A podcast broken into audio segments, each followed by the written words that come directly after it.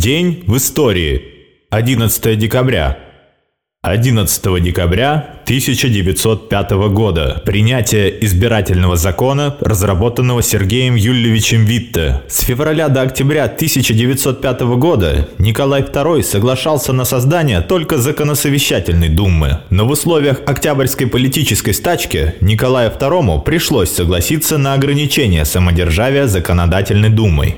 11 декабря 1905 года был принят избирательный закон, положение о выборах в Государственную Думу. Он расширил избирательные права. Выборы проходили по четырем куриям. Землевладельческой преимущественно проходили дворяне и купцы, городской, рабочей и крестьянской. Не получили избирательные права женщины, молодежь до 25 лет и военнослужащие. Избирательный закон не предусматривал проведение всеобщих прямых равных выборов при тайном голосовании. Тем не менее, Государственная Дума, созванная на основании этого закона, была леволиберальный по составу. 11 декабря или 28 ноября по старому стилю 1917 года установлена советская власть в Самарканде. 11 декабря 1917 года прибывший двумя днями раньше в Петроград сводный батальон латышских стрелков принял торжественную присягу верности советскому правительству. После Октябрьской революции во время гражданской войны в России латышские полки поддержали большевиков и были одними из первых воинских частей, стоявших у основания рабоче-крестьянской Красной Армии. Они являлись самым крупным национальным военным образованием в Красной Армии и использовались как исключительно боеспособная сила на службе революции. Общая численность 80 тысяч человек, средний возраст которых был 23 года. Дивизии латышских стрелков широко применялись по всему фронту гражданской войны. 11 декабря 1917 года по предложению Ленина Совет народных комиссаров принял декрет об аресте вождей гражданской войны против революции, в том числе об аресте руководства партии кадетов, обвиненных в подготовке гражданской войны. 11 декабря 1917 года в Калуге установлена советская власть. 11 декабря 1919 года войска Красной Армии освободили пригород Харькова, Слободу, ныне город Мерефа, и 12 декабря 1919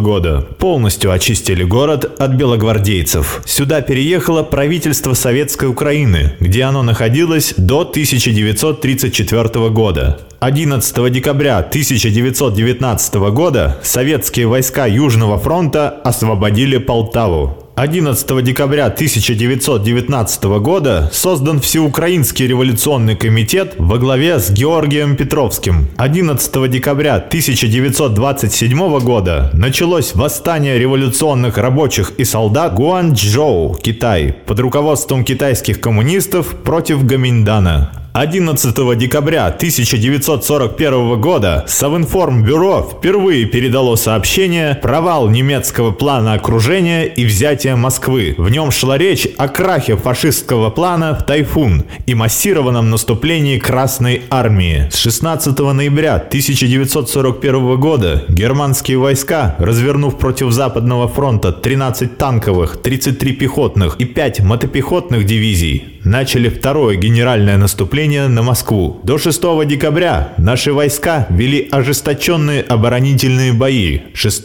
декабря 1941 года войска нашего Западного фронта, измотав противника в предшествующих боях, перешли в контрнаступление против его ударных фланговых группировок. В результате начатого наступления обе эти группировки были разбиты и вынуждены были поспешно отходить, бросая технику, вооружение и неся огромные потери. После перехода в наступление с 6 по 10 декабря частями наших войск занято и освобождено от немцев свыше 400 населенных пунктов. В итоге за время с 16 ноября по 10 декабря 1941 года захвачено и уничтожено, без учета действий авиации, 1434 танка, 5416 автомашин, 575 орудий, 339 минометов и 870 пулеметов. Потери немцев за это время составляют свыше 85 тысяч убитыми.